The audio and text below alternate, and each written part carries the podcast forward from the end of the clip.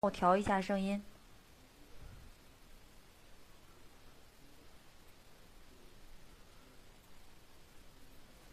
现在大家能听到声音吗？啊，我看到有同学已经给我回应了啊。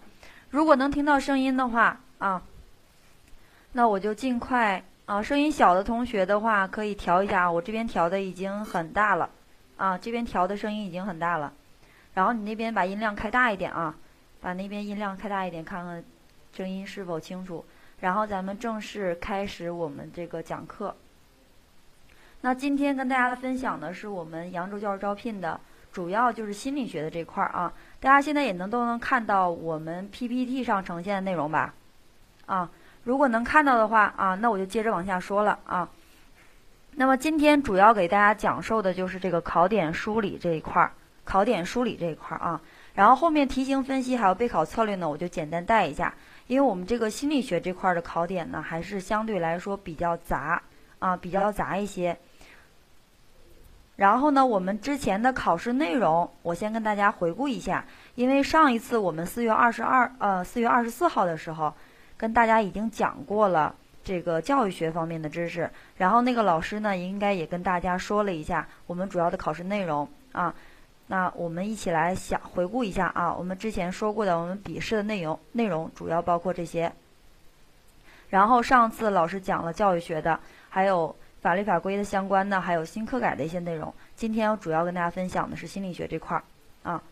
那我们上次呢，呃，我也把上次老师讲的教育学这个框架放在了这儿啊，大家可以回顾一下，结合我们这个框架图回顾一下上次课老师是如何讲授的。啊，有哪些内容啊？可以大致的回顾一下，看一下啊。然后呢，看过之后啊，我们下面重点看一下我们今天要讲授的心理学的考试内容。那在讲授心理学之前，首先我要跟大家说的一点是，我们教育学的备考和心理学的备考是完全不同的两个概念。为什么这么说呢？我们教育学的备考呢，其实它是以实际为主，就是以你的记忆为主。其实很多教学里面的东西，你会发现，哎，看这个知识点，你看这个汉字都能会，是吧？都能理解，也都能明白是什么意思。所以说，主要是在你的记忆。但是心理学考试里面就不是考你那些硬性的记忆的东西，而是考你能不能理解。而且呢，在考试当中，大部分的一些含义呢，它是考的是二级概念。那什么是二级概念呢？比如说问你教育它的本质是什么，或者教育学是什么意思？那么这个时候问你的就是属于一级概念，就是最上层的宏观的概念。那再比如说问你，哎，心理心心理学当中有一个概念叫注意，那注意的分类啊包括哪些？那这是属于什么？这就属于二级概念了啊，不是考你注意，而是考你注意下面的分类啊。那么这种这种二级概念，如果要考大家的话，也不是说我现在已经把声音调到了最大啊。我现在已经把声音调到了最大，然后自己调节一下啊。那么这个二级概念呢，也不是说啊，老师是不是就是考，啊，是不是就能呃就是考，呃那个说注意它包括啊这个有意注意、无意注意、有意后注意这些呢？啊，有同学说看一会儿教育学的啊，那正好我说的时候你可以看一下。其实也不是啊，也不是说考你有意注意、无意注意、有意后注意这些到底是什么意思。而是考什么呀？考你对这些含义的理解，对这些含义理解了之后，你才能选出来这个题目。比如说非常经典的，举个例子啊，说一个老师正在上课，突然从教室外面飞进来一只小鸟，问你这个时候学生的注意力被吸引过去了，这个时候他们的注意属于哪种注意？那你是要理解了有意注意、无意注意，还有有意后注意这些含义之后，你才能选得出来啊，这个应该属于。应该属于哪一个呀？属于无意注意，对不对？啊，应该属于无意注意。我这边声音已经调到 调到最大了啊，大家可以这个自己调节一下啊。今天这个讲座不是那个啊，我们今天讲座是扬州教师招聘的这个心理学这块的一个考点梳理啊，主要是这个讲座。所以说啊，那我现在跳过了，跳到我们心理学这一章节。所以说，经过我刚刚解释。大家对于心理学这块的备考一定要注意，重在理解，重在理解，而不是要死记硬背，啊，好，那我们下面正式开始啊。那我们看整个这个 PPT 上的内容，大家应该都能看清楚。那么我们心理学研究的实际上就是我们个人的心理现象啊，以及我们社会各团体这这个每一个人他的心理现象。那么心理现象包括什么呢？包括心理过程，还有个性心理。啊，这个地方有同学说，老师这个地方这个框架图我需不需要背呢？不需要你背，但是呢你要理解，因为这是一个框架，一个思路，相当于一个提纲一样。啊，相当于一个提纲，是有助于你后面去梳理你的这个考试的内容，有助于你去理解、去记忆的啊。比如说心理过程和个性心理，这个我们怎么去区分呢？啊，那我们看心理过程，实际上谈到什么什么过程，它是不是就是动态的呀？啊，所以说我们可以把心理过程理解成一个动态的一个过程啊，动态的心理，而个性心理相对于心理过程来说。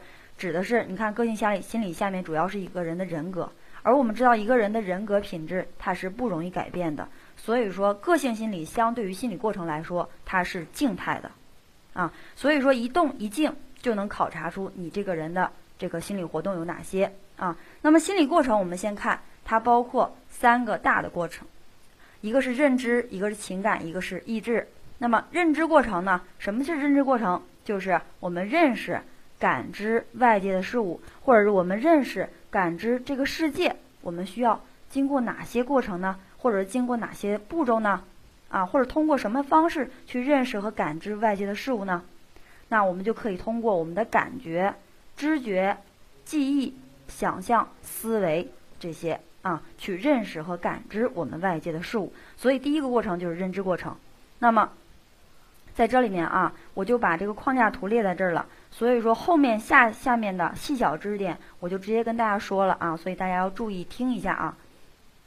我会把每一个小的点都扩展一下啊，然后说一下主要的考点。因为由于我们时间的关系啊，我不能说面面俱到，所以我我会跟大家说一些主要的考点啊。比如说感觉，感觉简单解释一下啊，我们的通过我们的感觉器官啊，对外界事物的一个。反应，比如说我通过眼睛看，我就能看到什么物体，它的形状啊、颜色呀，啊，通过我舌头尝，我就能尝到这个，啊，这个这盘菜它是什么样的味道的，等等，这些都是感觉。那么感觉这边的考点是什么啊？如果有同学有讲义的话，或者是你头脑中已经有这样的思路的话，你会发现我们经常考试考的点就在于第一个。感受性和感觉阈限它们之间的关系。感受性，简单的说一下是什么意思呢？就是我们人的感觉能力。你这个人的感觉能力是什么？就是感觉与这个感受性啊，感受性。比如说感觉阈限是什么呢？就是来测量我们的感受性的，测量你的感觉能力是灵敏还是不灵敏呢？用我们的感觉阈限来测量。所以说。感觉阈限呢，实际上是一个刺激量，那么它们两者之间是成反比的关系，也就是说，你的感受性越强，或者说你的感觉能力越灵敏的话，那么你的需要的刺激量是不是就越小啊？啊，给你一粒盐，你就能尝出咸，和给他一盘盐，他才能尝出咸味儿，是不是？给一粒盐，它的感受性就大呀，是吧？所以说，感受性越强。那么它的感觉阈限就是那一粒盐就越少，对不对？所以说感受性和感觉阈限是成反比的关系，这是第一个考点。第二个考点在于感受性变化的一般规律。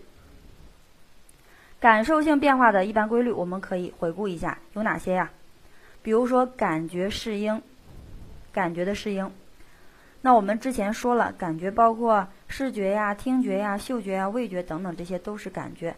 那么那就包括感觉适应的话，就包括视觉的适应、听觉的适应、味觉的适应、感觉这个触觉的适应等等啊。那么常考的有嗅觉的适应，还有视觉的适应。我先说一下嗅觉的适应啊。最经典的一个题目就是“入芝兰之室，久而不闻其香；入鲍鱼之肆，久而不闻其臭”。什么意思呢？当你进入一个走到兰花的教室里面。一开始是不是感觉特别香啊？啊，但是在你这个教室里面待的时间久了之后，你会发现，哎，这好像没有那么香了，对不对？那这个就是什么嗅觉的适应啊？考试的时候，就像我刚刚那个出题的那种形式啊，是要你理解了之后才能选出来啊。这是嗅觉的适应。再比如说视觉的适应的话，它分为明适应和暗适应。明适应就是对明处的适应，或者说由暗处到明处的适应。比如说，你从一个漆黑的楼道里面走到一个光亮、这个明亮的教室里面，这个时候。你是不是一开始特别黑的地方到特别亮的地方，那你的眼球就会发生一定的明适应啊，这就是从暗到明的适应，就是我们说的明适应。那么反过来，从从明到暗的适应，比如说你又从这个教室又走到漆黑的楼道里面，刚开始呢走到楼道里面，发现哎什么都看不见了，看不见楼梯了啊，走路容易摔跤。但是呢，走了一会儿之后，你发现，哎，我慢慢的适应了这个漆黑的环境，所以说，哎，我能看见楼梯了，我慢慢也能下楼了。所以这个时候就是说的，从明处到暗处的适应就属于暗适应啊。这个其实只要我一举例子啊，稍微理解一下还是比较好理解的。再比如说，厨师做菜越做越咸，问你是什么样的适应啊？体现什么适应？那我们知道，厨师做菜的时候，他肯定都要先尝一尝，对不对？在上菜之前，他用自己的舌头尝一尝咸还是淡。那么尝久了之后，他会怎么样？是不是对这个咸味儿就产生了适应啊？所以说，厨师做菜越做越咸，体现的就是味觉的适应。好，这是味觉适应。刚刚我说的是感受性变化一般规律当中的第一个，就是感觉的适应啊，很好理解。接下来还有感觉的对比，那么什么是感觉对比啊？那既然有对比，是不是就有强弱这样的差异呢？是不是？比如说，它又分为同时对比和即时对比。啊，比如说在我们吃药的时候，都知道药很苦，那你是先吃药呢，还是先吃糖呢？那我们肯定是先吃完药再吃糖，这个时候。你的舌头上会产生一个由苦到甜的强烈对比，对不对？所以这个时候你就感觉嘴里特别的甜啊，感觉特别的舒服，心情特别好。但是如果说你反过来，你先吃糖再吃药，你会不会感觉这个药特别的，对，特别的苦，是不是？所以说，我们这个时候发生的就是即时对比啊，有先有后，即时对比。那什么是同时对比呢？就是所有的。所有的一个刺激物啊，同时作用在一个人或者是几个人他的感觉器官上，对你产生对比。这个里面简单举个例子啊，因为这个心理学这块儿，如果说你死抠那些含义的话，你会觉得怎么抠都抠不明白，而且考试也不考，主要是理解啊。举个例子大家就理解了。我们开玩笑说呀，不能给别人当伴娘，为什么呀？你当伴娘的时候，你是和新娘同时出现在。众人的眼前，这个时候你会发现，哎，当你们同时出现的时候，就是产生了一个同时对比，就是把你的脸跟新娘的脸一起放在了一起进行对比，会发现啊，原来我们新娘这么漂亮，结果我们的伴娘呢，我们伴娘就会凸出来，很难看，是不是很丑？所以说这个时候你们两个的脸同时出现在众人面前，我们说产生的就是同时对比。啊，同时对比，对比出来新娘有多漂亮啊！用你的这个容貌来衬托新娘，啊，所以说我们开玩笑就说啊，不要给别人当伴娘，就会产生同时对比的这样的效果。好，这是我们刚刚说感觉对比。接下来呢，其实还有感觉的补偿作用，还有相互作用。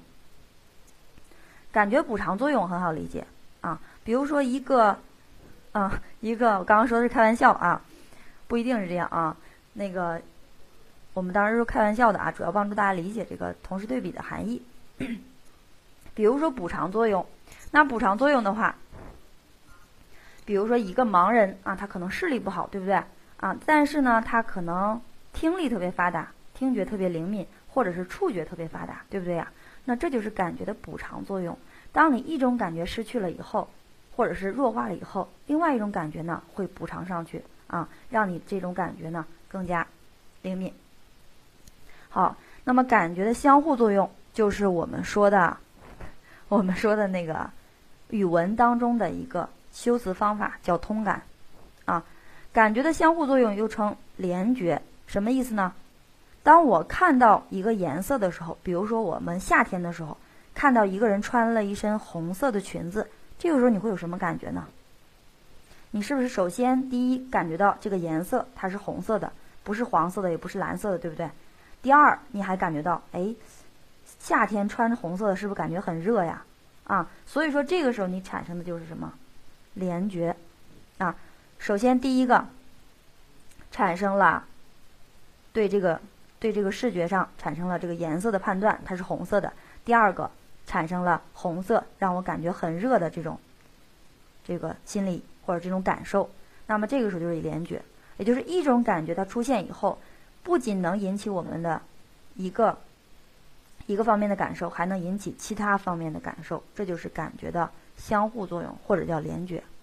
再比如说，我们听阿炳的这个二泉映月，这个音乐，首先你能听出这个音乐的旋律，对吧？它是怎么样流动的？其次，你还能听出这个音乐好像传达出了一种淡淡的忧伤啊。那这种就是不仅能感觉音乐的旋律，还能感觉出忧伤了。哎，这就是联觉或者叫感觉的相互作用。好，接下来还有一个叫感觉的后效。那感觉后效呢，就是很好理解，就是我们。一种感觉啊，当你这个刺激物消失之后，我还能够感觉到感觉到这种刺激物啊，它的这个感觉一直依依然在我的这个感觉器官当中啊。比如说，你看这个闪耀的这个灯泡啊，你对这个灯泡看了几眼，发现你把这个视线移到墙上啊，或者是你闭着眼睛，你会发现这个灯泡的影像还是在你的这个眼球当中会呈现，对不对？那这个时候就是什么感觉的后效。或者叫感觉的后像，啊，都行。好，这是说的感觉啊，这个地方解释的比较多啊，因为大家要认真听我举的例子啊，通过举例子的理解才能够去选出来题目啊。选题目的时候，他不会考你含义啊，到底是怎么怎么背的，而是问你这个现象它是什么啊。所以说你要理解了之后才能判断出来。好，这是感觉。那我们认知过程当中还有第二个知觉，知觉当中，首先大家要知道它跟感觉的区别是什么。如果说我看到看到一个一个物体啊，我先不说它是什么，看到一个物体，它的啊颜色是白色的，啊材质呢是玻璃做的。那么我刚刚描述的这些，看到它的颜色是白色的，材质是玻璃的，所有的这些都是它的个别属性。啊，个别属性，比如说颜色属性，比如说它这个材质的属性，那这些个别属性都是感觉。那你说老师，我通过它的颜色呀，通过它的这个材质啊，还通过它的其他特性，把它其他的所有的个别属性集合在一起，发现啊，它原来是一个杯子。那么这个时候就是相当于什么？知觉，也就是把我们的所有的感知到的个别属性结合在一起，形成一个。对物体的整体属性的认识，这就是知觉，啊，那么知觉这块儿含义理解就可以，主要是什么呢？主要是知觉的基本特性。有同学要问了，老师，那个知觉不还有分类吗？啊，也有分类，但是呢，考的那个不多，而且也比较好理解，这里面我就不一一解释了。主要呢，我解释一下知觉的基本特性。这四个基本特性是我们考试的时候的一个高频考点，而且呢。它不仅是重点，也是难点，因为有同学经常把这个特性里面的理解性和整体性混淆。比如说啊，我们先讲第一个特性，知觉的选择性。我们在记这四个特性的时候，你要注意怎么来记。你要记这个特性它的最关键的部分。那比如说选择性，它最关键的部分在于什么？选择性，它强调的是。对象和背景之间的关系，对象与背景的关系。比如说，给你一张照片，我说呢，这张照片是我毕业的时候啊，我们全班的合照，一共有一百个人。那么这一百个人当中，请你找一出哪一个是我。那么好，你找的这个我是不是就相当于你的对象啊？对吧？寻找对象。那么如果说你把我作为知觉对象的话，其他的人都作为什么知觉的背景，所以说这就体现的明显就是知觉的选择性。有同学说这个讲座啊，再强调一下，不是这个讲座啊，你可能进错入口了。我们这是江苏分校的，江苏的啊。好，知觉的选择性啊，强调的是对象和背景的关系。再比如说，我们考过一个很经典的题目。说对于一片森林来说，那与这个樵夫进去，他关注的是树木，对吧？他砍柴的嘛。那如果猎人进去，他关注的是猎物，对不对？各种不同的猎物。那这个时候体现的是知觉的什么？也是知觉的选择性啊。PPT 是不动的，因为我一直在讲这个 PPT 啊。我刚讲到知觉的基本特性。第一个选择性啊，所以说看你选择对象是什么。如果你确定了一个选择对象，那么其他的都作为背景。像我刚刚举那两个例题啊，就是这样来考察的。那么第二个知觉的特性是整体性，也就是我们认识一个事物的时候，总是先从它整体方面去认识。比如说从远处慢慢向你走过，向你走过来一个人，那么你看他的时候，肯定是第一眼怎么样？先全身的打量一下，是吧？先整体的看一下，哎，这个人是男的女的呀？穿什么样的衣衣服呀？有什么样的这个整体的特点，对不对？啊，然后你再看，哎，这个人他是什么样的头发，戴了什么样的眼镜啊？或者是穿了什么样的鞋子，对不对？啊，所以说整体性它强调的是整体和部分的关系。我们一般都是先知觉什么整体，然后再知觉部分，啊，一般情况下。所以它强调的是整体和部分的关系。如果考试题目当中它有个题目啊，如果这样问你啊，说窥一斑而知全豹啊，对，有同学问了，我刚刚举这个例子，窥一斑而知全豹，到底是理解性呢，还是整体性？这个呢也一直是困扰着我们很多学员，而且呢也困扰了我们很多老师，对吧？其实这个我跟大家说，理解性和整体性呢。他们不不完全是独立的，因为什么呢？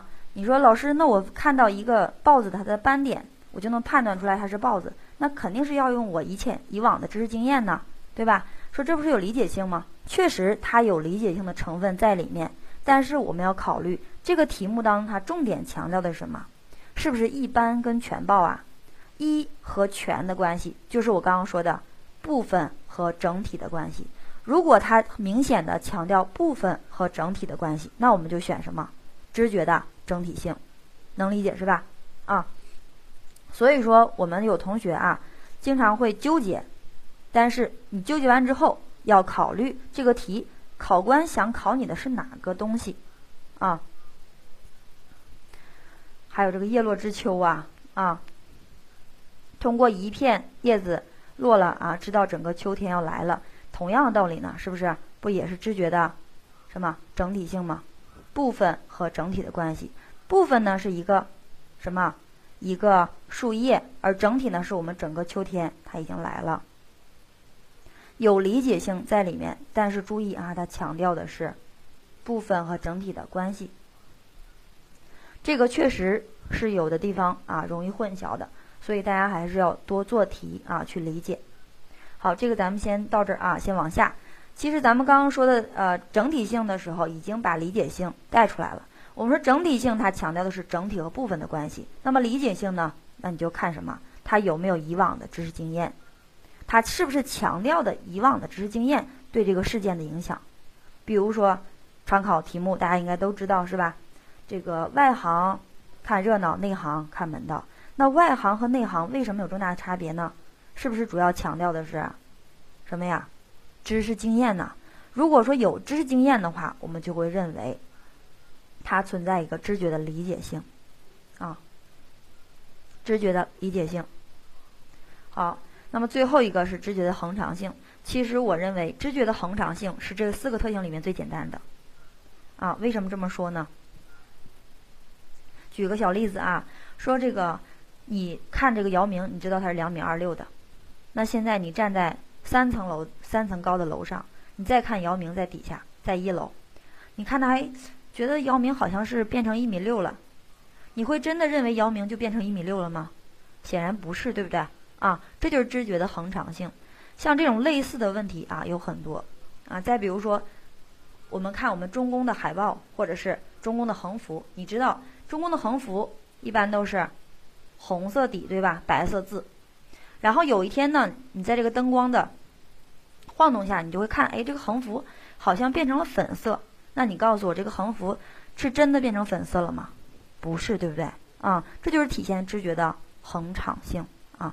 不管是因为其他的物理环境刺激啊，或者其他的因素也好，你始终知道它的特性是不会改变的啊。好，这是知觉的恒常性。那我刚刚说的知觉的基本特性，注意一下啊，可能会出选择题。啊，很重要。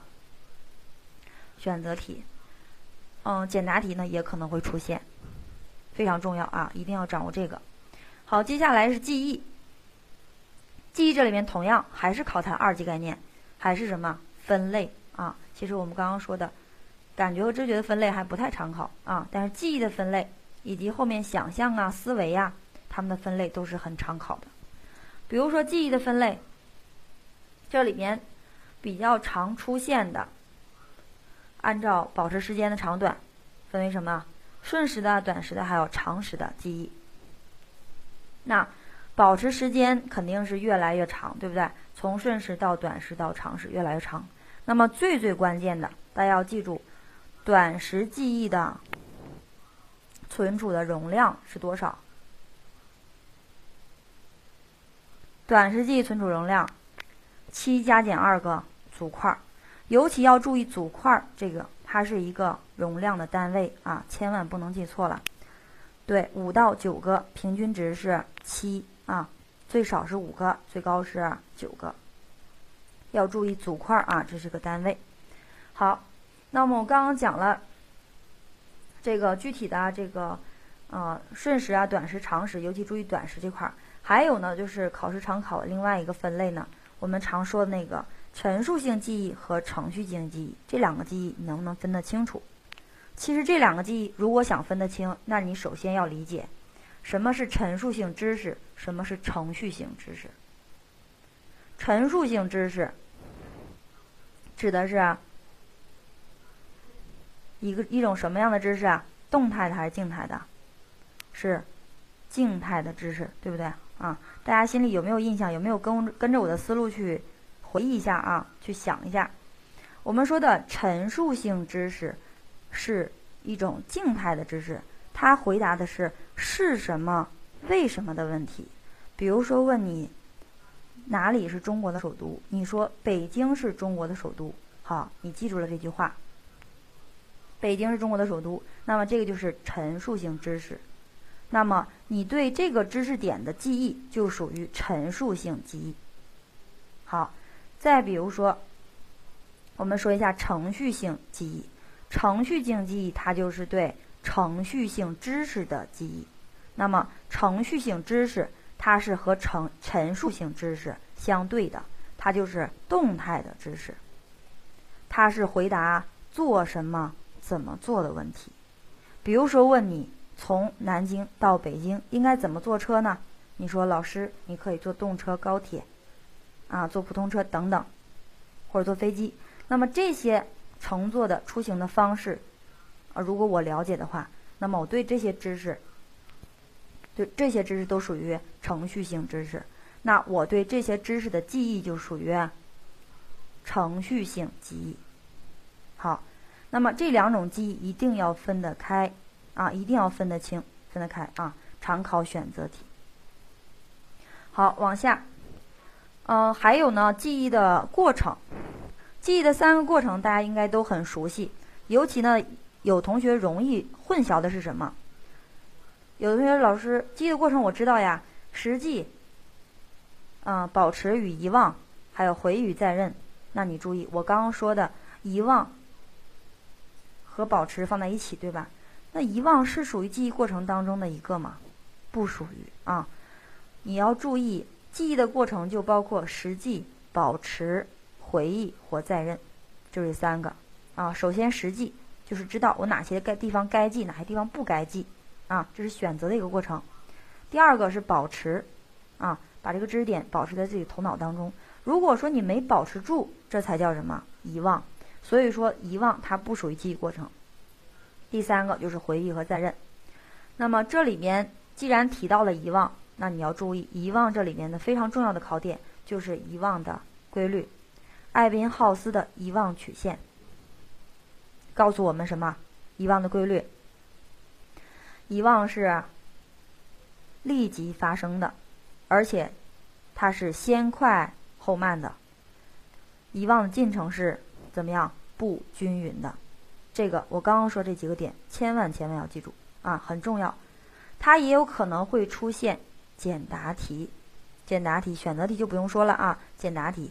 还有呢，出现过材料分析啊，材料分析啊，小明和小红他们同时记一个材料啊，都是用同样的时间，比如说用一百小时记了五十个单词，但是最后考核发现，小明记得多，哎，小红记得少。然后呢，会发现，哎，小明为什么记得多呢？他在学习之后立即复习的。然后呢，小红为什么记得少呢？他学习之后没有立即复习，而是考前突击的。这样来问你啊，用我们之前学过的原理来解释，那不就显然就是什么？根据艾宾浩斯的遗忘曲线呀，遗忘是立即发生的，所以我们要及时复习啊。所以我现在给大家讲这么多。回去之后，大家也要及时复习，否则遗忘立即发生，我今天就白讲了啊，就相当于白讲了，就可能后面马上就忘掉了啊，因为你现在进行的记忆就是短时记忆，保持的时间很短，如果你不复习的话，是难以进入到你的长时记忆的。好，还有呢，遗忘这块儿比较重要的就是遗忘的原因有很多学说，对吧？不同的学者对于遗忘的原因呢有不同的解释。这里边比较重要的就是干扰抑制说啊，其他那几个学说都比较好理解。那干扰抑制说呢，常考就是那个前摄抑制啊、倒摄抑制这两个抑制是用来解释干扰抑制说的。也就是说啊，干扰抑制说他认为遗忘是怎么发生的呢？遗忘是因为有其他新的知识点对我的一个干扰啊，对我的一个阻碍，所以我就把这个以前的旧知识点给忘了。那么前摄抑制和倒摄抑制什么意思？大家可以啊回顾一下，在我没讲之前，前摄抑制是先前学习的知识对后面学习知识的影响，对不对？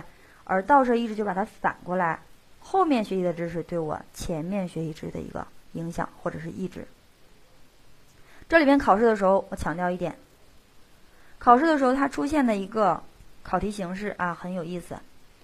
他会问你啊，早上起来记忆效果特别好，为什么呢？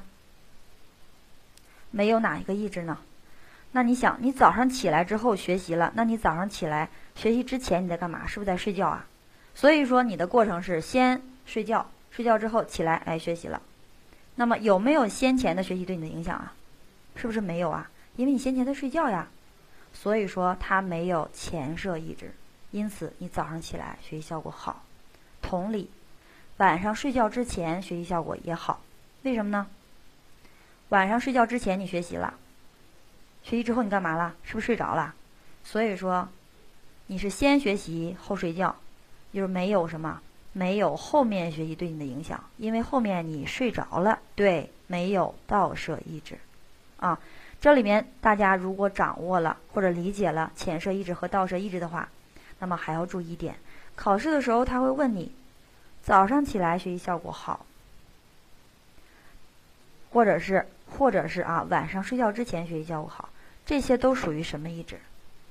那么注意选项当中有一个选项叫单一意志，那你就要选这个单一意志，因为只有一种意志的话，我们就都称为单一抑制，或者有前摄，或者有倒摄啊，或者没有前摄，或者没有倒摄，我们都称为单一意志啊。这个题就选的是单一抑制。如果说那有同学说老师，那我中午学习效果不好，因为我上午也学了，下午也学了，既有前摄抑制也有倒摄抑制，这个时候我选什么呢？这个时候如果选的话，你就选的是如果单选题啊，你要选双重抑制，对吧？就是这个时候中午的时候，你既受到前摄抑制的影响，又受到倒摄抑制的影响，所以你就选双重抑制。我刚刚解释清楚了吧？啊，只有一种抑制的话，也称为单意志；两种意志都有，也称为双重意志。好，干扰意志说这边说一下啊，比较重要的。往下，这是我们刚刚说的所有的记忆这块儿。后面呢是思维和想象。那么，思维这块儿也是同样也是考它的二级概念，还是它的分类。那么，比如说根据思维的凭借物，可以把思维分成什么样的思维呢？有直观动作思维、具体形象思维、抽象逻辑思维。这三种思维形式，你要知道，它的凭借物是不同的。那首先，直观动作思维靠什么来进行？就是靠什么凭借物进行思维呢？那显然是什么动作呗，对吧？比如说孩子数手指啊，这种就是靠动作嘛进行思维啊，这就是直观动作思维。再比如说具体形象思维，他依照依据或者凭借什么进行思维呢？就凭借的具体的形象呗，啊，当他数手指之后，发现，哎，这个数手指上二三年级了，没有人数手指了，丢人呐，怎么办？老师在黑板上画了一些。图形啊，画几面旗子啊，画几个小小国旗啊，就让他数一下一共有多少面小国旗。那么老师画的这个形象，学生能够依靠这个形象去进行思维，那这就属于具体形象思维啊。好，抽象逻辑思维的话，那这个就是最高级的啊，依据我们后面要讲到的概念呀、判断呀、推理呀去进行的思维。比如说你们现在就都能够理解。心理学呀、教育学啊这些基本的概念，这就是通过概念进行的啊，就是抽象逻辑思维当中的一个啊，或者是你可以进行判断，我刚刚说的哪句话是呃这个话是不是对的，是不是正确的啊，或者是进行推理啊，这些都是抽象逻辑思维的一些基本的表现。这是一个参考点，还有一个参考点呢，在于根据思维的一个创新度，可以把思维分成。常规思维和创造性思维，那么你要注意，常规思维它也称再造性思维，就是有的啊，某某个名称、某某个名词，然后呢，它又称为什么？这个地方你要注意一下，就是他的外号你要记。如果你不记他的外号，只记他大名的话，考试的时候可能要吃亏，啊，可能要吃亏，因为他往往就考通过这个外号来考你。那么你要注意。常规思维或者叫再造性思维，它跟创造性思维，它们还是比较好区分的。比如说，常规思维就是运用以往的知识经验或者旧的知识经验去解决问题的。啊，当我解了解两个题目，解第一个题目的时候，啊，我解出来了，很简单。解第二个题目的时候，发现哎，跟第一个题目很相似啊，我还用第一个题目的这样的思路去解题，那就属于常规思维。但是，如果另外一个学生他说不行，我解第二个题的时候虽然跟第一题一样，但是我要想出一个与众不同的方法啊，有一个创新的方法，那么就属于创造性思维。所以这两个思维的分类还是比较好区分的。那么思维的过程重点掌握的是分析与综合，像其他那个什么具体化呀、抽象化呀什么其他的，他们那些都是从分析与综合里面派生出来的。所以说，分析与综合是最最基本的，考试的时候也是常考的。所以这个地方分析与综合一定要记清啊。分析其实我记的时候很简单，什么是分析啊？你把“分”字看成两个字组成，“分”这个字是不是八刀啊？也就是我在遇到一个问题的时候，我把它详细的进行分解啊，去把它分解、肢解透了之后啊，最后。来想出一些解决问题的方法，这就是分析。但是反过来，这个过程就是什么？综合。比如说一棵大树啊，这个经常的经典的例子，一棵大树，你把它分析了之后，分解了之后，你可以知道什么？有树根，有枝干，有树枝，还有什么？这个叶子啊、花呀等等。那这就属于分析。那反过来，给你一个枝干。啊，还有给你枝，告诉你一个植物有枝干，有这个树叶，有叶子，有花，啊，还有这个树枝等等。那你把它统合在一起，你说啊，老师我知道了，这是一棵树。那么这就是综合的过程。嗯，所以这两个呢还是比较好理解的。往下呢，思维的基本形式，思维基本形式是需要大家掌握的，尤其是这个三个里面的概念。思维基本形式有概念、判断和推理，尤其要注意概念。比如说问你人的概念是什么，你总不能跟我说老师，人就是有两只眼睛、两条腿什么的，这不是人的本质特征，对不对？所以说我们在说一个事物它的概念的时候，一定要抓住它的本质特征或者是本质属性。啊，判断呢，就是我们一般做判断题啊，要能够明白这个是非正误啊，这种就是我们说的判断，一样的一样的意思啊。推理，推理这里面归纳和演绎推理要区分开。我问大家，当我告诉你们一个数学公式，比如说等差数列的前 n 项和公式。然后我让你们根据这个公式去解具具体的题目，你们告诉我是归纳推理还是演绎推理？我告诉你一个公式，啊，让你解具体的题目。这个时候你告诉我是归纳推理还是演绎推理呢？有没有同学搭理我一下？哈？啊，有的是归纳，有说是演绎。啊，大部分同学都说的是演绎推理，对不对？其实，确实是演绎推理。注意啊，演绎推理是从一般到特殊。我告诉你一个一般的公式，告诉你一个一般的公式，而你把这个公式应用到特殊的每一个具体的题目当中去，这就是演绎推理。啊，你就相当于把它延伸开来啊，有一个具体公式啊，有一个一般的公式，把它延伸开来。如果是归纳的话，就是我告诉你，你解完了第一题、第二题、第三题，那么根据这三个题，你发现有什么规律呢？让你总结一下等差数列前 n 项和公式。那么这个时候就是从具体的每一个题目当中去总结出来一般的公式，这叫归纳推理啊。所以大家刚刚说的都正确啊，归纳推理啊，刚刚说那是演绎推理啊。好，这是推理的分类啊，归纳和演绎。也属于思维基本形式之一啊，推理是思维基本形式之一。那么接下来一个想象，想象也重点掌握它的分类，它的前面的含义啊，我就不不一一解释了。分类有无意想象、有意想象。那么有同学说，老师，这无意和有意听起来是有比较眼熟啊，听起来比较耳熟是吧？那耳熟是耳熟在哪儿啊？你看这个大括号外面有个注意，对不对？啊，这个注意呢，其实我还没有讲到，但是你会发现注意它分为无意注意、有意注意和有意后注意。啊，想象呢还分为无意想象、有意想象，是不是一样的呀？啊，那么无意和有意怎么区分的？这个无意也称不随意，随是什么意思？伴随，对，伴随着，伴随着意识。如果是无意注意的话，就是不伴随着意识的，啊，他没有预定的目的，也不需要一直努力，这样的注意，啊，这样的想象就是无意想象。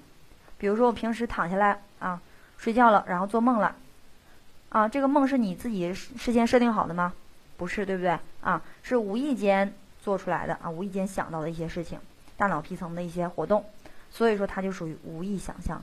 那有意想象正好与之对应，就是。有预定目的的一个想象，也需要你的需要你的意志努力啊进行的想象。那么有意注意下面的分类，常考的是再造想象，还有创造想象。再造想象和创造想象，跟着我的思路回忆一下，再造想象、创造想象怎么来区分的？或者我来举个啊举个例子啊。比如说再造想象，首先这个里边啊，再造想象你一定要抓住它的含义了啊，这个地方要抓住含义了，不像其他地方，它的含义里面明确说到，根据言语的描述或者是图样的示意而进行的想象。根据言语的描述，比如说你看一本小说《红楼梦》，看小说当中《红楼梦》当中描述的林黛玉什么样的形象，那么你根据。小说当中的描述来想象一下，哎，林黛玉长得什么样子，穿什么样的衣服？这个时候进行的想象就是再造想象，啊，这是根据言语的描述。那根据图样的示意呢？比如说一个工程师，他在建楼之前是不是要画一个图纸啊？那么他在画图纸的，画完图纸之后，他对这个图纸就开始想了，以后我们这个大楼建好之后是什么什么样的样子，啊，多么宏宏伟，多么壮观。这个时候他就是根据图样的示意而进行的想象，也属于有这个有意想象当中的再造想象。好，创造想象那就是跟我们再造想象又不一样了，比它更高级了。什么？创造出一些新的形象啊！我们说作家写小说呢，他就属于创作这个创造想象啊，创造想象，他是创造出了一个新形象。有同学老师，那作家写小说的时候，那小说的人物不都是来源于生活的吗？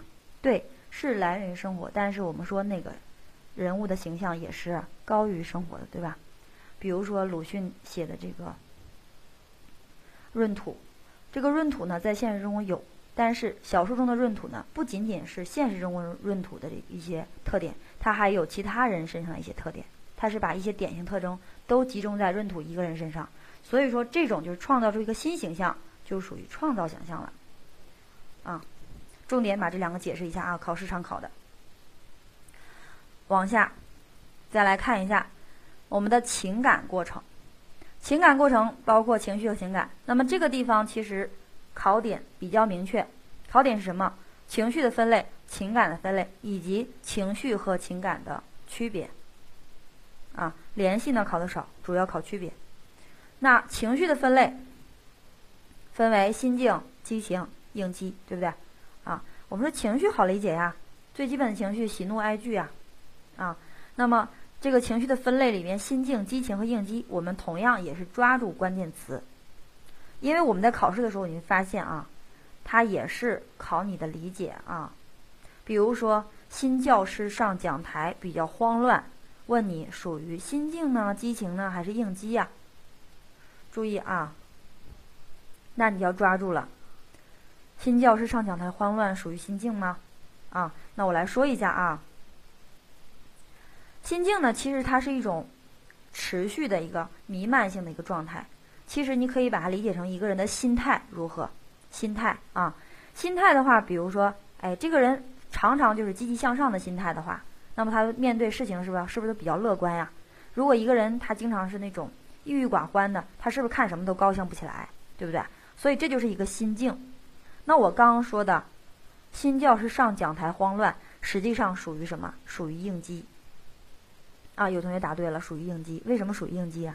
它属于我们理解的应激，它是属于一种突发状况啊。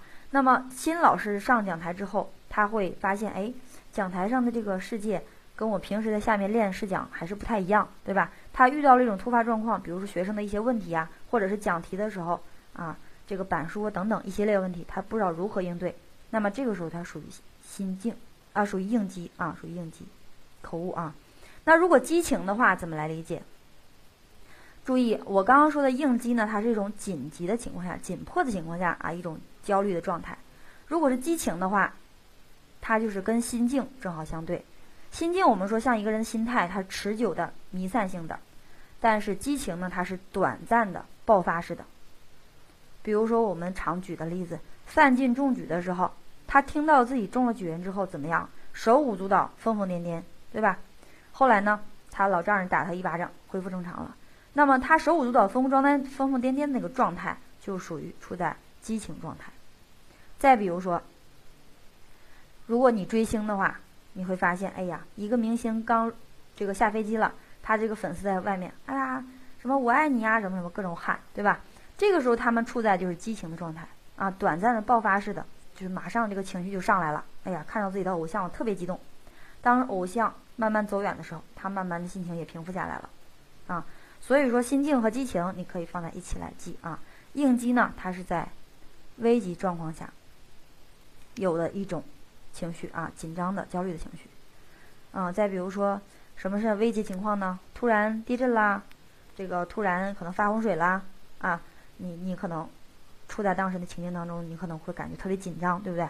那这个时候你的情绪状态就属于应激。好，情绪的分类啊，心境、激情和应激。往下，情感的分类。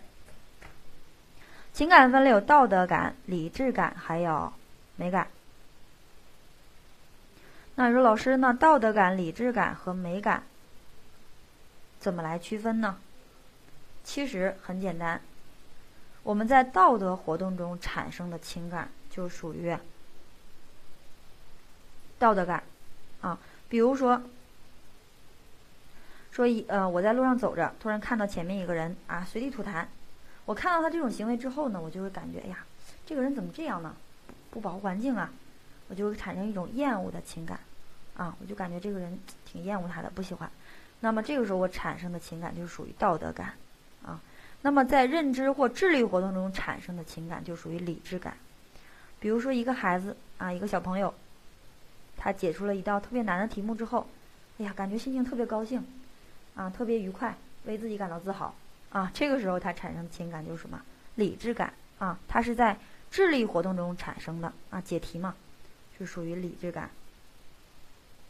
好，那么最后一个美感，那就是一样的道理，在。审美活动中产生的情感，比如说，我作为一个是作为一个美术老师的话，上课给你出示一幅图片啊，特别的，你看了之后特别的心旷神怡啊。音乐老师上课的时候给你呈现一一段音乐啊，你听了之后也心情特别好。这个时候你产生的情感就是什么呀？美感啊。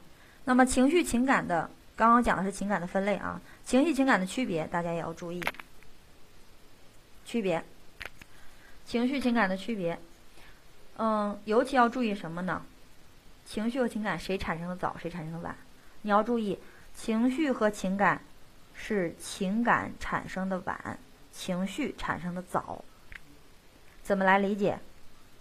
因为情绪呢是跟人的自然需要有关的。比如说我渴了，喝水想喝水；饿了想吃东西，对不对？那我吃不到东西，我就会不高兴，我会发脾气。那这就是简单的情绪啊，所以说情绪产生的早，孩子刚出生的时候他吃不到奶，他饿了他也会哭，对不对？那，这就是最基本的情绪。所以说情绪产生的早，而情感呢，之所以产生的晚，是它跟我们的社会性需要有关系。什么叫社会性需要呢？我在跟人人和人交往的过程当中，我会想要得到别人的一个认可或者接纳，啊，我想要你尊重我、理解我、接纳我等等。那这些。在这些需要满足之后，我就会产生一定的情感，啊，比如说，你的母亲对你从小到大都是一直特别关心、特别照顾，那么这个时候你对他产生的一种深刻的内隐性的，就是属于什么情感，啊，而且大家还要注意一点，情感是人类独有的。好，往下，意志，意志过程当中有意志行动的心理过程。意志行动的这里边的，大家主要掌握就是意志行动的阶段。我们知道有采取决定阶段，还有执行决定阶段。那么采取决定阶段，这里面重点重中之重一定要掌握动机冲突。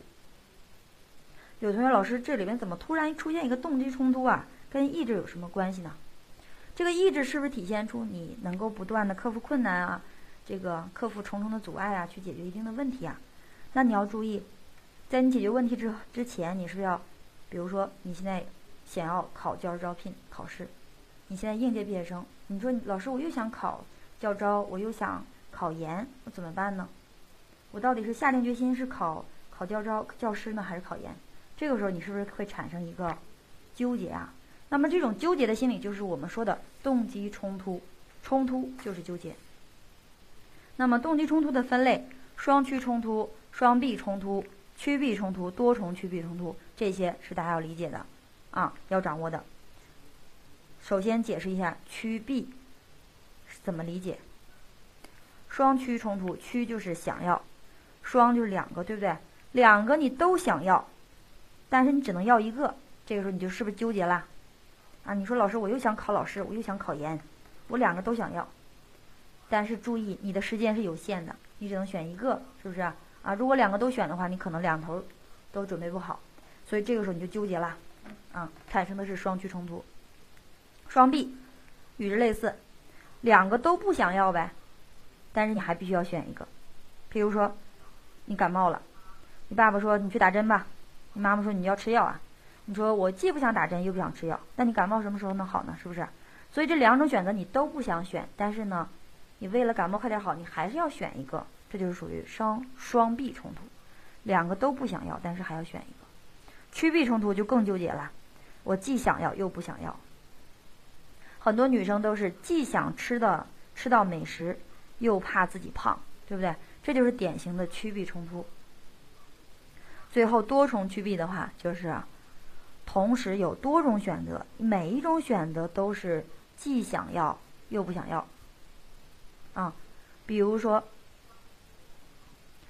比如说我从南京到北京，怎么坐车呢？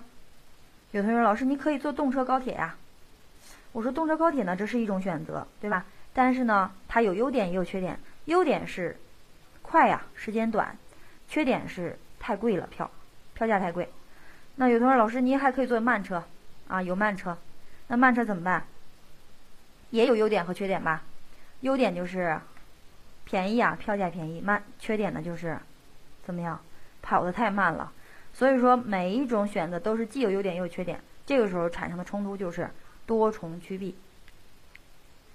好，接下来把这个心理过程这块儿，我们刚刚解释了认知过程、情感过程还有意志过程。那么最后还有一个总括号括外括号外面的这个注意。那么这个注意其实它不属于任何一个心理过程，它是伴随在我们的认知、情感和意志过程当中的。比如说你要进行一个，嗯，比如说你要进行一个记忆啊，你要记这个。讲义当中东西，或者记我们书上的一些知识点，那你是不是要提，就是专注你的注意力呀？啊，所以说任何一个过程，它都需要你的注意力的参与。所以注意呢，它不属于任何一个过程当中。这里面还是一样的，要记住注意它的分类，啊，要能够分清有意注意、无意注意、有意后注意。有意注意就是有目的、需要意志努力的注意。比如说你现在。有目的的去记考试的时候需要了解的知识点，就是有意注意。如果说老师我无目的、无意识的注意呢，就是属于无意注意啊。无意间我走在街上，哎，突然看到一个牌子啊，这个牌子写的它是什么什么理发店，哎，这个理发店的名字特别出奇，哎，我接着无意间一抬头就把它一直记住了。这种属于就是什么无意注意啊。然后呢，有意后注意是属于。它虽然有预预定的目的，但是不需要你的意志意志努力。比如说，当你学会了打字之后，啊，我们常举这个例子，学会打字打字之后怎么样，就会盲打了，对不对？盲打的时候你有目的吧？你要打出字啊，但是需不需要一直努力呢？也就是需不需要你一直盯着键盘去看呢？不需要了，对不对？啊，你只需要看着屏幕你就知道我打的是什么字了，不需要盯着键盘啊，我该去摁哪个字母了。所以这个时候你进行的注意就是有意后注意。好，那么把这些解释的稍微有点多啊，因为这个地方呢考的比较杂，而且这个心理学这块呢也是需要大家理解的东西比较多啊。好，那么下面呢我可能要加快一点速度了啊，大家适应了之后我加快速度啊。好，往下个性心理，我们个性心理里边强调过了，它是静态的，也就是你的需要、动机、能力、气质、性格等等。这些东西相对于心理过程来说，它是不容易被怎么样？不容易被改变的啊。那个不好意思，我接个电话啊，是总部的一个电话。喂，老师您好，我正在上 WiFi。哦。哦，那个八点八点四十左右你给我打电话好吧？哎哎，拜拜，哎哎哎哎。哎，不好意思啊，刚刚接了个电话。然后咱们刚刚继续啊，继续讲我们的个性心理。所以说，这个需要、动机、能力、气质、性格等等这些，相对于我们心理过程来说啊，它是静态的，不太容易改变的啊。那我们先说需要这块的考点，主要的考点在于什么呢？主要的考点在于需要的马斯洛的需要层次理论啊。其实前面有需要的分类，但是分类很好理解，你看一下就理解。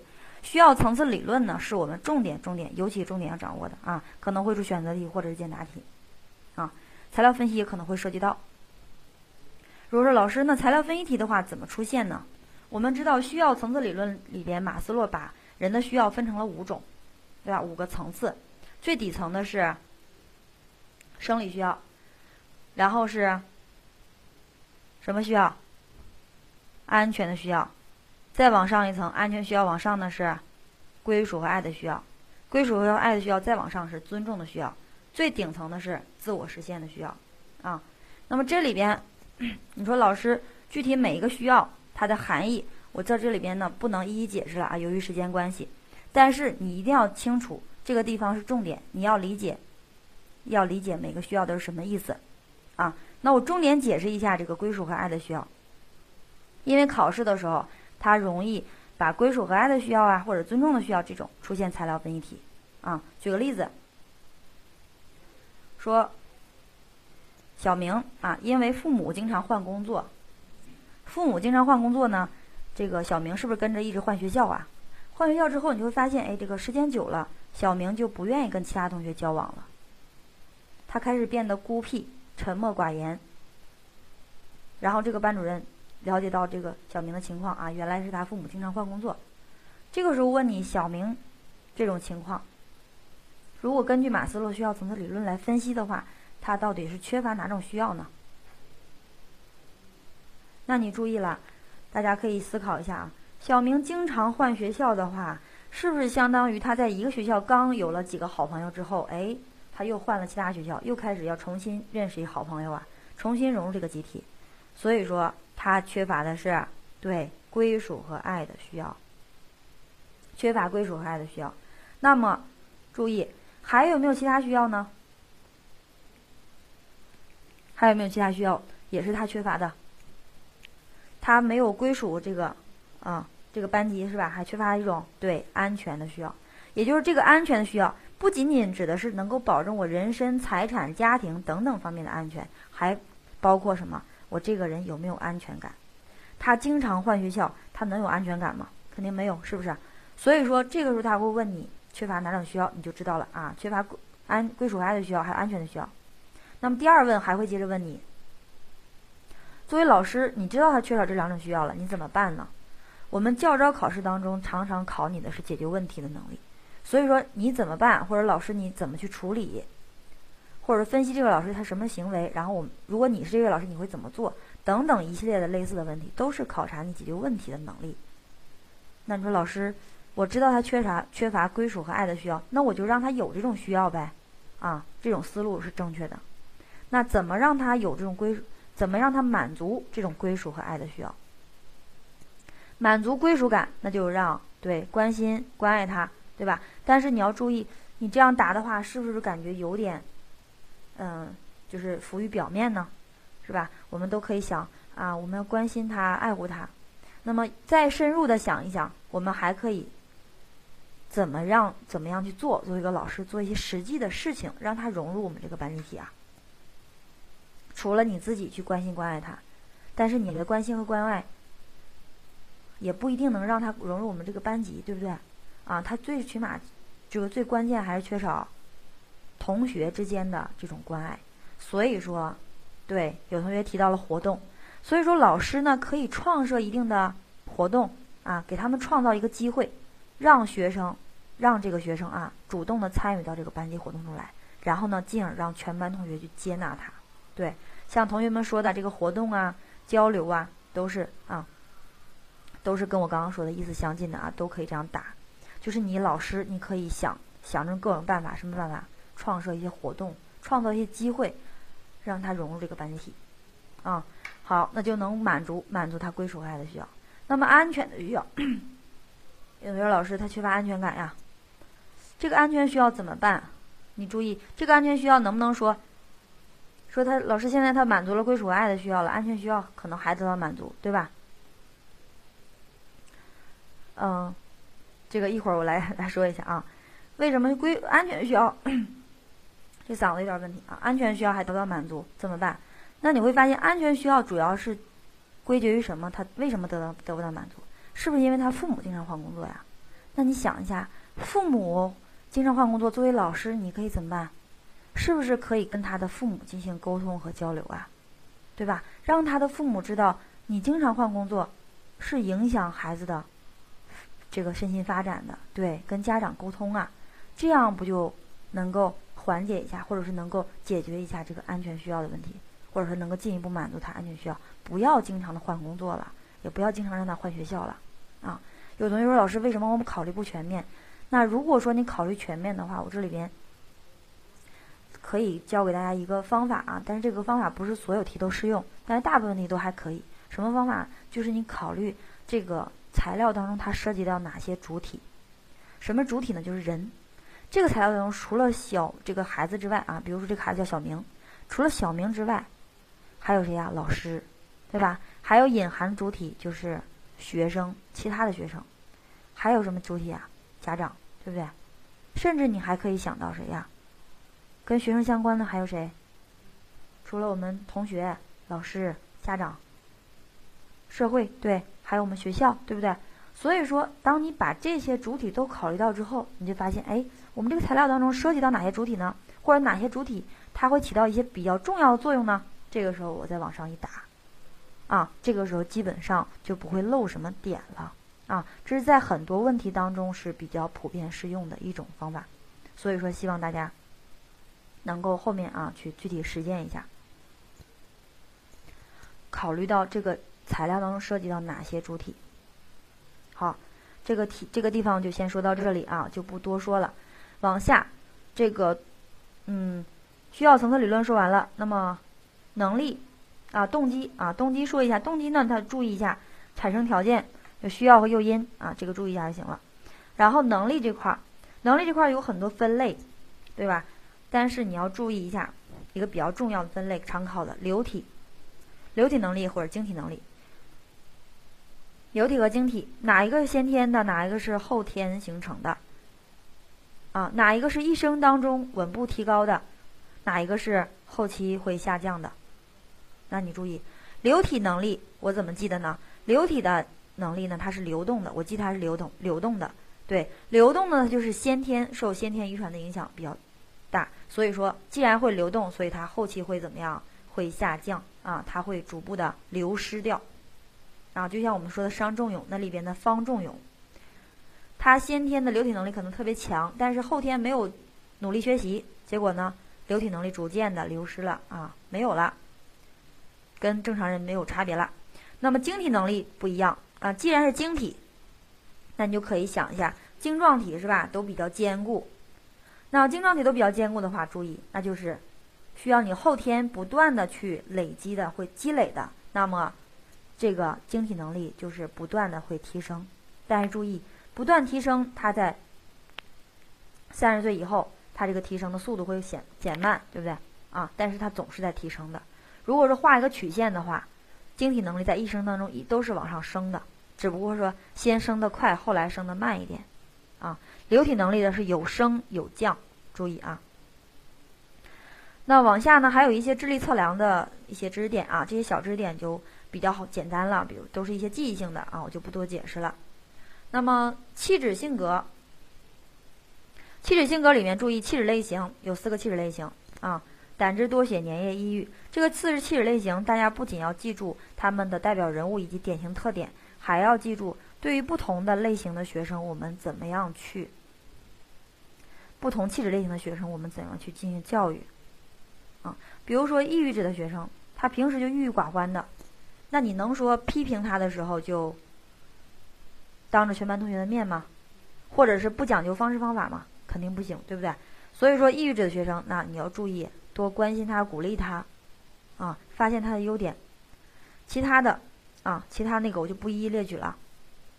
根据他不同气质类型的，因为气质类型你会发现，他这个列出类型之后，还有一些特点。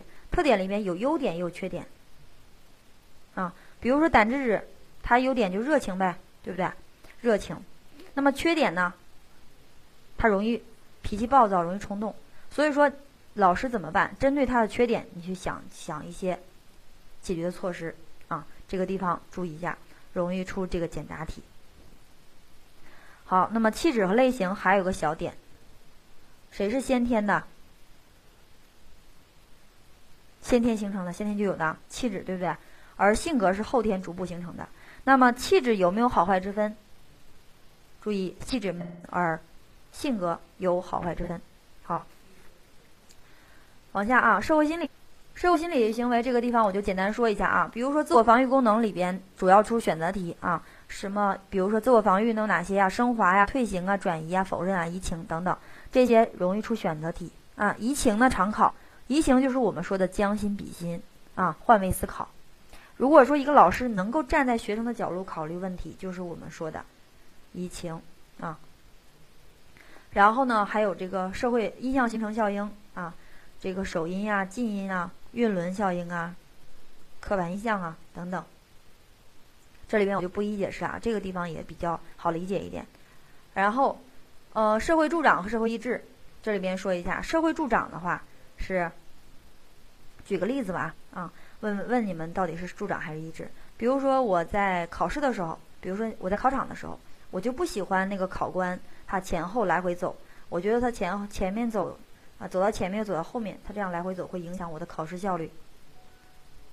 那这个属于社会社助长还是社会抑制啊？那你注意，这属于社会抑制。他这样的行为是降低了我的活动效率的，让我答不好卷子，对吧？啊，社会抑制，对啊，大家大家答的都对，正确啊。那反之就是社会促进啊，或者社会助长。反之就是社会助长。他如果能够提高我的活动效率的话，就属于社会助长。好。往下啊，那我们，我可能解释的有点细了哈，时间还过得比较快。我们注意，我们心理学里边除了普通心理学，还有教育心理学这块儿。那么教育心理学这块儿，大家看到 PPT 当中有概述。那概述呢，其实大家重点啊，我说一下重点的地方。重点要知道这个它的一些发展的历程啊，比如说教育心理学之父是谁，这些你是。这个东西，这个知识点啊是常考的啊，而且是百出不厌的，你一定要知道啊，它一些核心的知识点。那再比如说第六个，学生的心理发展和教育。那心理学生的心理发展包括认知的发展、社会性的发展。那比如说认知发展里面最最重要的，想必大家也都知道皮亚杰的认知发展阶段理论，一共有四个阶段。这四个阶段里面常考的是。常考的是第二个和第三个。第二个是哪个？前运算阶段。第三个呢是具体运算阶段。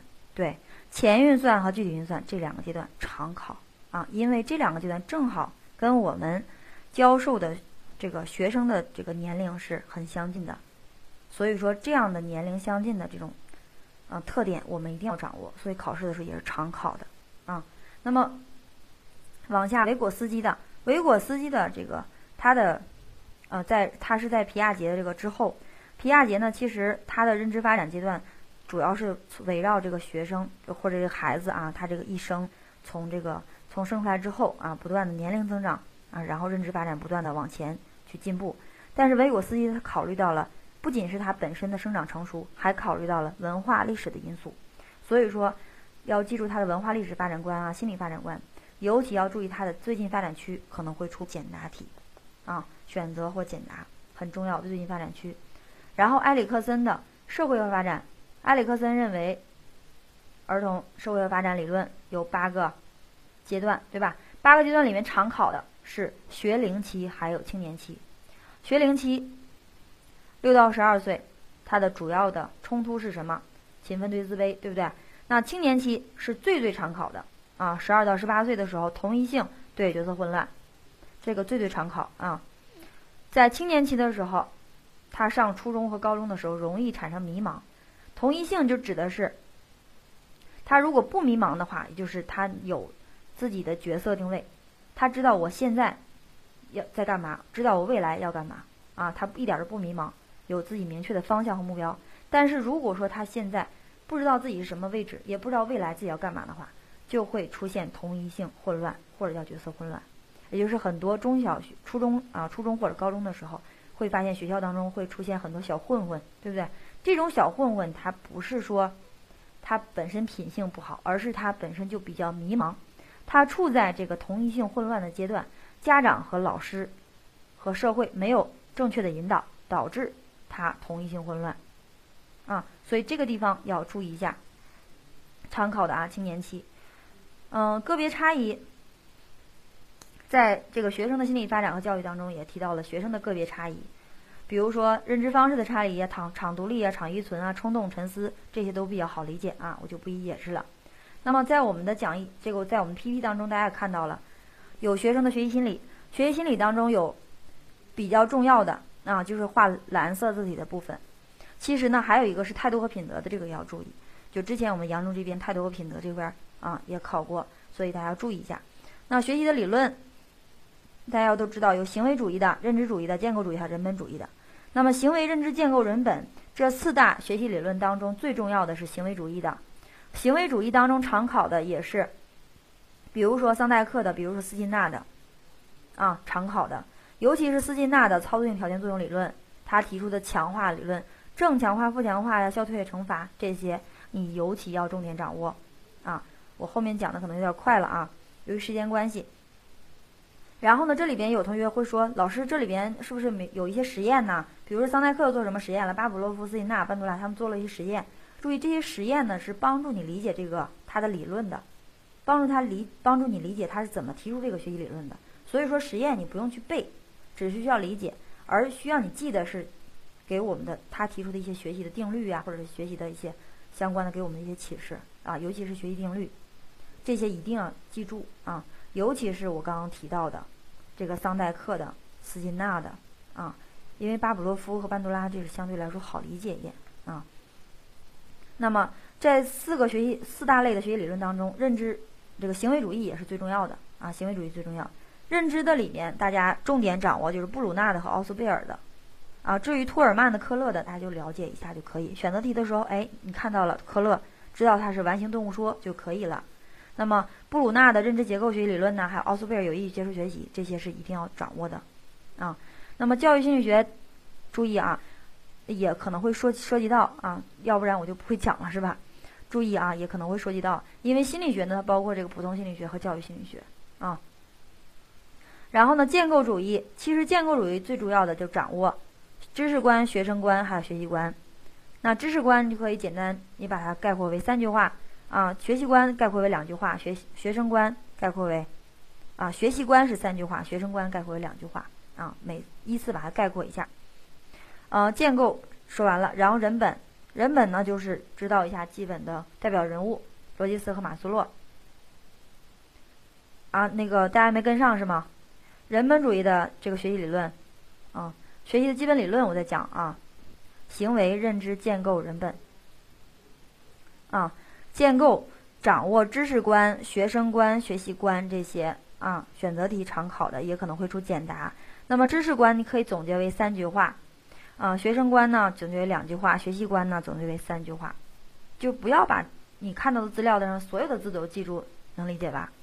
你就挑关键点，把它总结成几句话、几句话就可以了。那比如说知识观就三句话，啊，能理解吧？啊。知识观，比如说知识它不是绝对的真理，就可以说第一句话嘛，啊，第二句话是什么？知识它在，比如说它知识在每一个人每个学生他的头脑中理解都是不一样的，啊，再比如说第三句话就是知识要针对具体的问题进行具体的分析，这是我理解的啊，这是三句话，其实跟讲义当中表述也是很类似的，也就是说这些理论。你不要死记硬背啊，要抓住它核心的点，去记住它核心的这个词语啊。比如说一句话特别长，你说老师这这一段里面好几句话怎么办？我提取主谓宾，我选出最重要的部分，我来记。好，那下面知识学习、技能学习啊，技能还有态度品德形成，其实这些呢，我先说这个啊，先说黑色的地方，这些呢，其实就是我们学完了学习的基本理论之后。那到底是学生学哪些呢？其实就是学的知识、学技能、学态度和品德，对不对？所以是这样的一个逻辑框架。那么知识学习包括哪些？尤其知识学习它的分类：上位学习、下位学习、并列结合学习。啊，我提一下，大家头脑中想一下啊，它的这个知识点。再比如说这个，啊，这是知识学习里面的重要点啊。那技能学习里面有操作技能，操作技能它的形成阶段。比如说操作定向、操作模仿、操操作总整合和操作熟练，这些阶段是需要你去记的，啊，选择题或者简答题都有可能考的。再比如说品德、态度和品德这块儿，品德的发展，我们知道有皮亚杰的道德发展阶段理论。那么皮亚杰我们前面讲过认知发展阶段理论，对吧？有四个阶段。那么这里面的皮亚杰的道德发展阶段理论也是有四个，常考的是他律道德和自律道德阶段，他律和自律。那么科尔伯格的他把儿童道德发展分为三个水平、六个阶段。三个水平、六个阶段里边常考的是习俗水平里边的好孩子定向阶段，或者叫寻求认可阶段。啊，我已经把直接把考点都。跟你们点的很清楚了啊，大家心里有个数。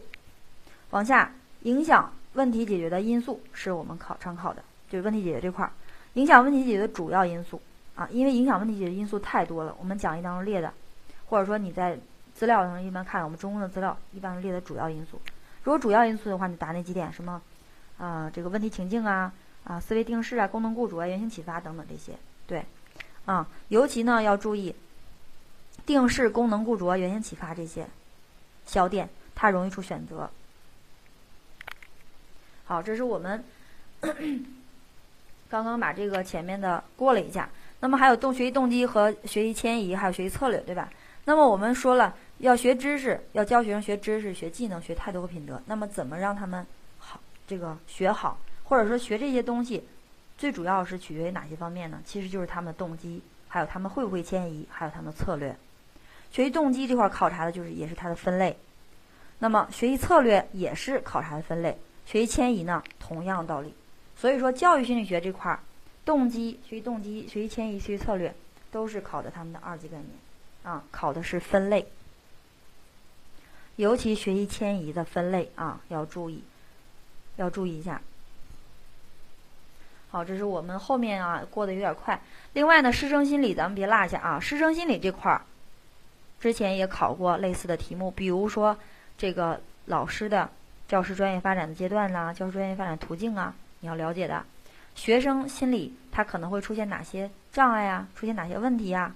什么焦虑呀、抑郁呀、强迫呀、恐怖啊等等，这些你都要了解的，以及改变学生行为的一些方法，比如说系统脱敏法呀、啊行为塑造法呀、啊这个强化法呀、代币奖励呀。啊，我刚刚提的这些，你心里要有数啊，心里要有数。好，我们讲过之后，咱们来看一下一个例，看一下几个例题啊。来，快速的跟着我的思路来看一下。第一题，这是我刚刚举的例子，选哪个？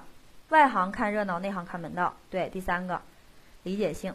第二个，啊，大家都都回答特别快啊。第一题就选的是。C 项啊，理解性，外行内行区别就在于知识经验。第二题有同学已经快速反应出来了，是第一个是吧？啊，是由自上啊自下而上的学习，就是先学的下维概念啊，苹果呀、水蜜桃这些下维概念，再学的是上维概念，范围更大的水果的概念，这是属于上维学习。好，正确，就选的是 A 项啊，由自下先学习的小的概念。再学习上位的水果的概念啊，水果概念比它上位的概大，不会的同学就是回去抓紧看一下啊。所以选的上位学习。第三个遗忘的规律是先快后慢啊，也是第一个。然后第四个记忆的三个基本环节，这个刚刚也提到了，实际、保持、回忆或再认，选的是也是 A 项啊，注意实际。跟识别啊，这里边尤其碰到这种简单题目，很多同学也容易错，因为它不容，它审题太马虎了啊。一项。第五个，学生学习掌握好一个度，那这里边这个度实际上就是讲的我们的过度学习或者适当的超额学习要掌握一个度是什么？超额学习的程度达到百分之一百五，也就是你背了十遍之后要再背五遍，对，百分之一百五。选择第四个。啊，非常好，大家反应都非常快啊。第六个，这个是我刚刚举过的例子，在认知或智力活动中产生情感就是理智感。好，正确啊。好，我们看第七题，这个学生既想这样锻炼自己，又怕别人耻笑，他面临的冲突是哪一个呢？对，趋避，既想要又不想要，这时候他就纠结了，对不对？啊，趋避冲突。第八个，第八个是马斯洛需要层理论里边还有认知和审美需要，有同学就懵了，是吧？这个其实是马斯洛需要层理论里面提到了五个需要，但是后面他又把这个五个需要拓展为了七个需要。那么，认知和审美需要是列在要列入下面哪一个需要之中的？是属于哪个呀？列入需要之中呢？是列入自我实现的需要。因为为什么可以把它跟自我实现需要放在一起啊？因为它们都属于成长型需要。成长型需要啊，正确啊，很多同学反应也非常快。成长型需要，往下啊。题型我们前面说过了，单选、多选、简答和案例分析，我就快速过一下啊。单选题，注意啊，就两种方式，一个是你你看会了啊，你会了就明显就会这道题，但是你不要太作答太快，要认真审题啊。认真审题，有时候差个别字的话，你没读全的话，可能就选错了。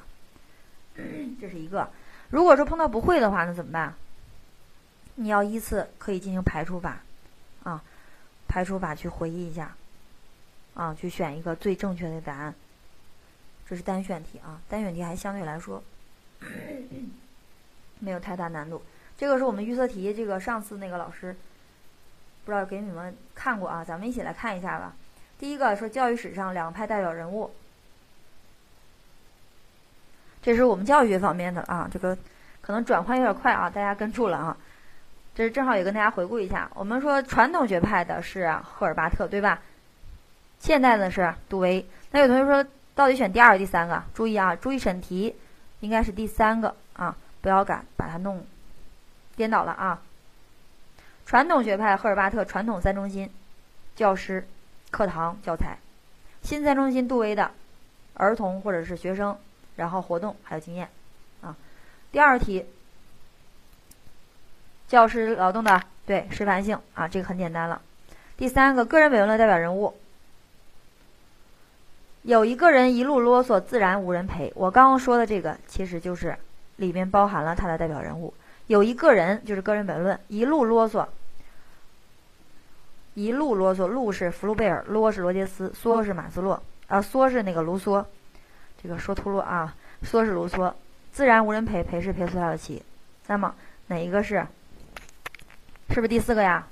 啊，卢梭一路啰嗦嘛，梭就是卢梭啊。涂尔干是涂尔干是是社会本论代表人物吗？有位公民，有位公民啊。再说一下啊，个人本位论的是有一个人一路啰嗦，自然无人陪。这是个人本位论代表这个。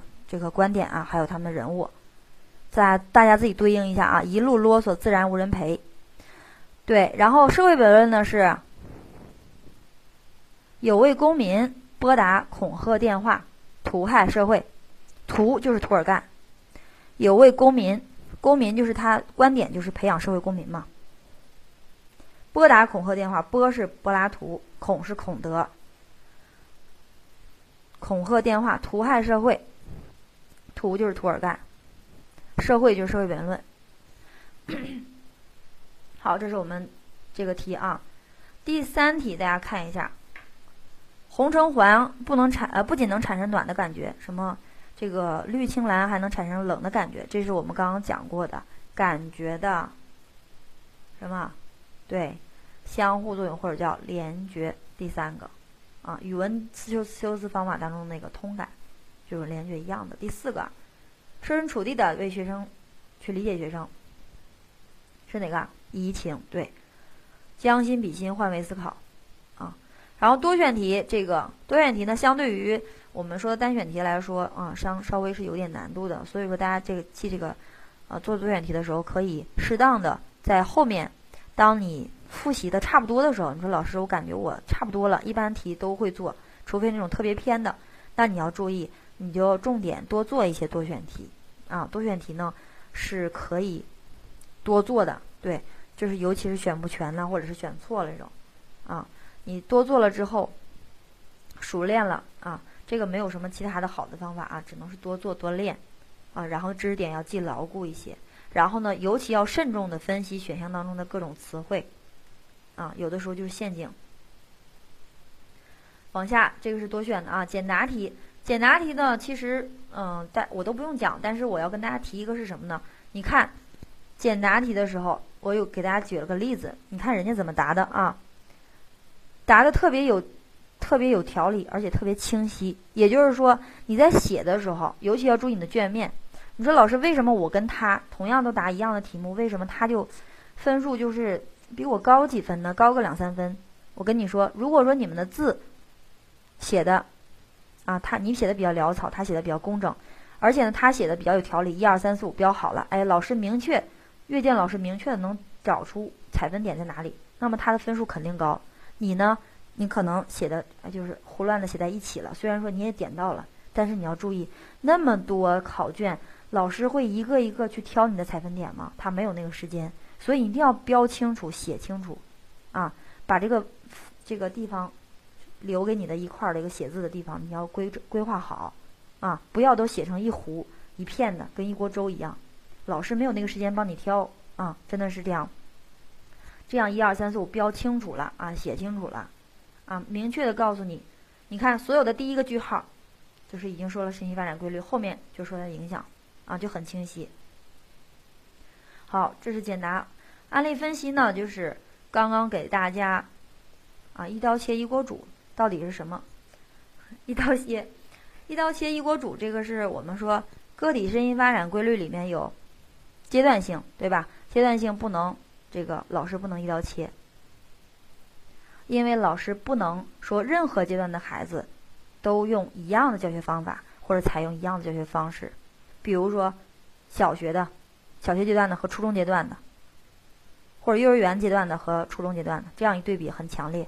那说小学阶段的孩子，你用课堂上啊非常活泼呀这样的语言去教他，到初中你还这样吗？肯定不能了，是吧？所以不能一刀切，指的是不能所有的阶段你都都用一样的方式。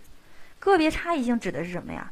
它不是强调的是某个阶段，它是说我跟你不一样，你跟他又不一样，啊，强调的是个别的，每个人和每个人都不一样，所以它强调的是因材施教，啊，一个是整体，一个是个别。啊，一刀切呢是每这个年龄阶段的孩子，这个年龄阶段的孩子你可以把它放成看成一个整体，啊，因材施教或者说个别差异啊，都是每一个人啊，每一个孩子都是不同的。我刚刚说清楚了吧？啊，大家自己再体会一下啊。然后我们说案例分析，再跟大家点一下啊，案例分析题呢，其实考试的时候啊，有同学又问这个 窥一斑跟知知全报了。啊，这个窥一斑和知全报，这个是整体性啊，啊对，整体性啊，跟个别和一般的关系啊，这个就不 不一一解释了啊，之前也都是解释过这个题目。然后呢是整体性啊，然后那个我刚刚说的这个案例分析题啊，这个这块是关键啊，大家不要纠结那块了。案例分析题我想说什么呢？大家要注意。我们考试的时候切入点在哪里？切入点在哪里？有的人说老师，我就感觉我这个不知道从哪个地方去分析呀。嗯，说老师，这个题如果说明确的说啊，根据我们教学原则、德育原则，或者说嗯哪一些教学方法呀或者教学规律啊，我就知道从这个角度去答。如果他不明确分析的话，就说分析这个老师的做法怎么样，我就不知道怎么答了。其实一样的道理，你的切入点在什么？在于我们之前讲过那些核心的理论，什么核心理论啊？比如说教学里边的教学的规律啊，教学的原则呀，对吧？教学方法呀，德育里边德育的规律呀，德育的原原则呀，德育的方法呀。再比如说新课改的一些核心理念呢，啊啊，这个教师观呢，学生观呢。再比如说什么这个素质教育的基本内涵啊。所以我刚刚提这些，其实并不多，是吧？所以说考试的时候，就请大家从这些方面去入手，去入手，然后想一下这个题我应该怎么答更合适一些。这个万能模板啊，没有啊，没有，因为每个考题都不一样，考题他们考的考的侧重点也不一样啊啊。那如果说前提他问你了，违背了什么规律，你可是可以这样说。如果让你分析了某个老师是什么什么样的做法，他是好的方面，你就说他怎么怎么好的，是吧？就从我刚刚那几个角度来说，教学的规律、原则、方法、德育原则、规律和方法，啊，然后呢，新课改的，还有素质教育的这块儿啊，这四个大块儿，肯定会找到更合适的一个切入点。所以说，大家首先是把基础扎牢啊，提到哪个地方，你一定要快速反应出来这个地方到底是什么考点、什么知识点，然后再结合这个题目来答。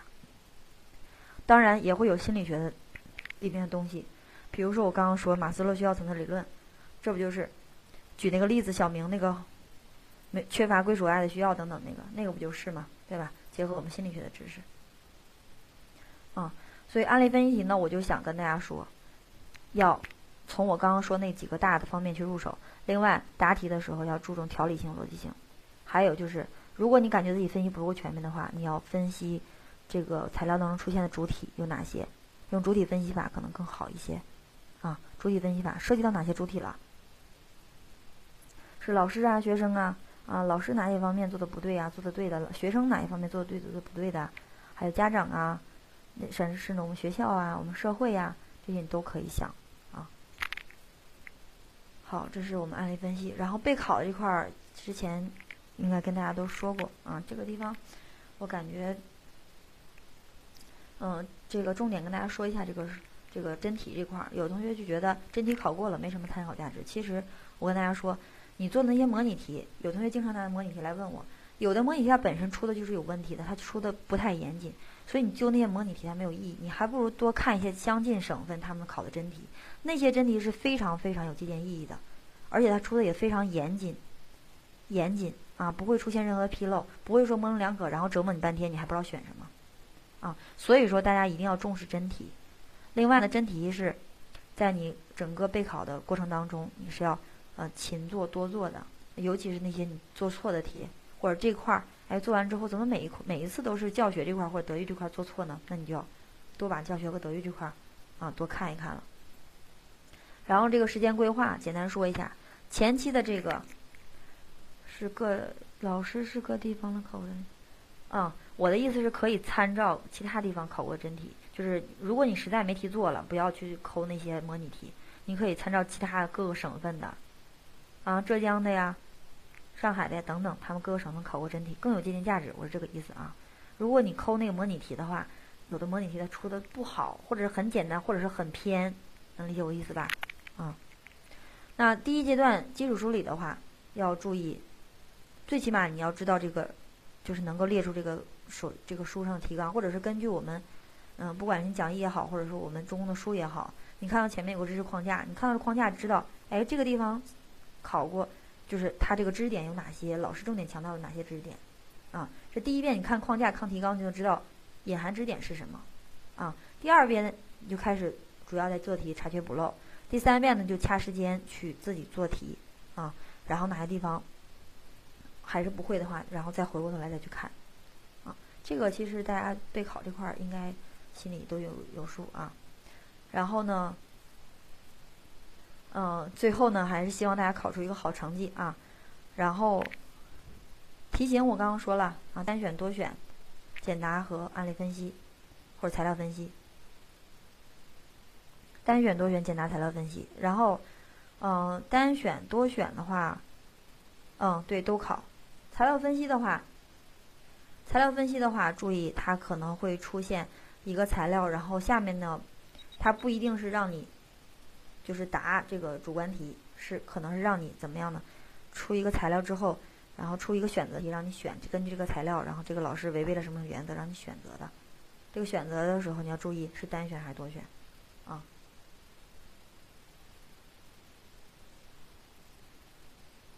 好了，然后最后呢，祝大家考试取得好成绩啊！真题的话，我刚刚给大家列了一些，就是有的就是真题，前面 PPT 当中啊。然后呢，大家回去还是再啰嗦一句啊，及时复习，否则的话就会忘光光了啊。好了，那今天的这个讲座就到这里啊。然后我们 因为这个我们就直接结束了啊，因为我们这个班次的老师那边呢。啊，他这个有一些事情。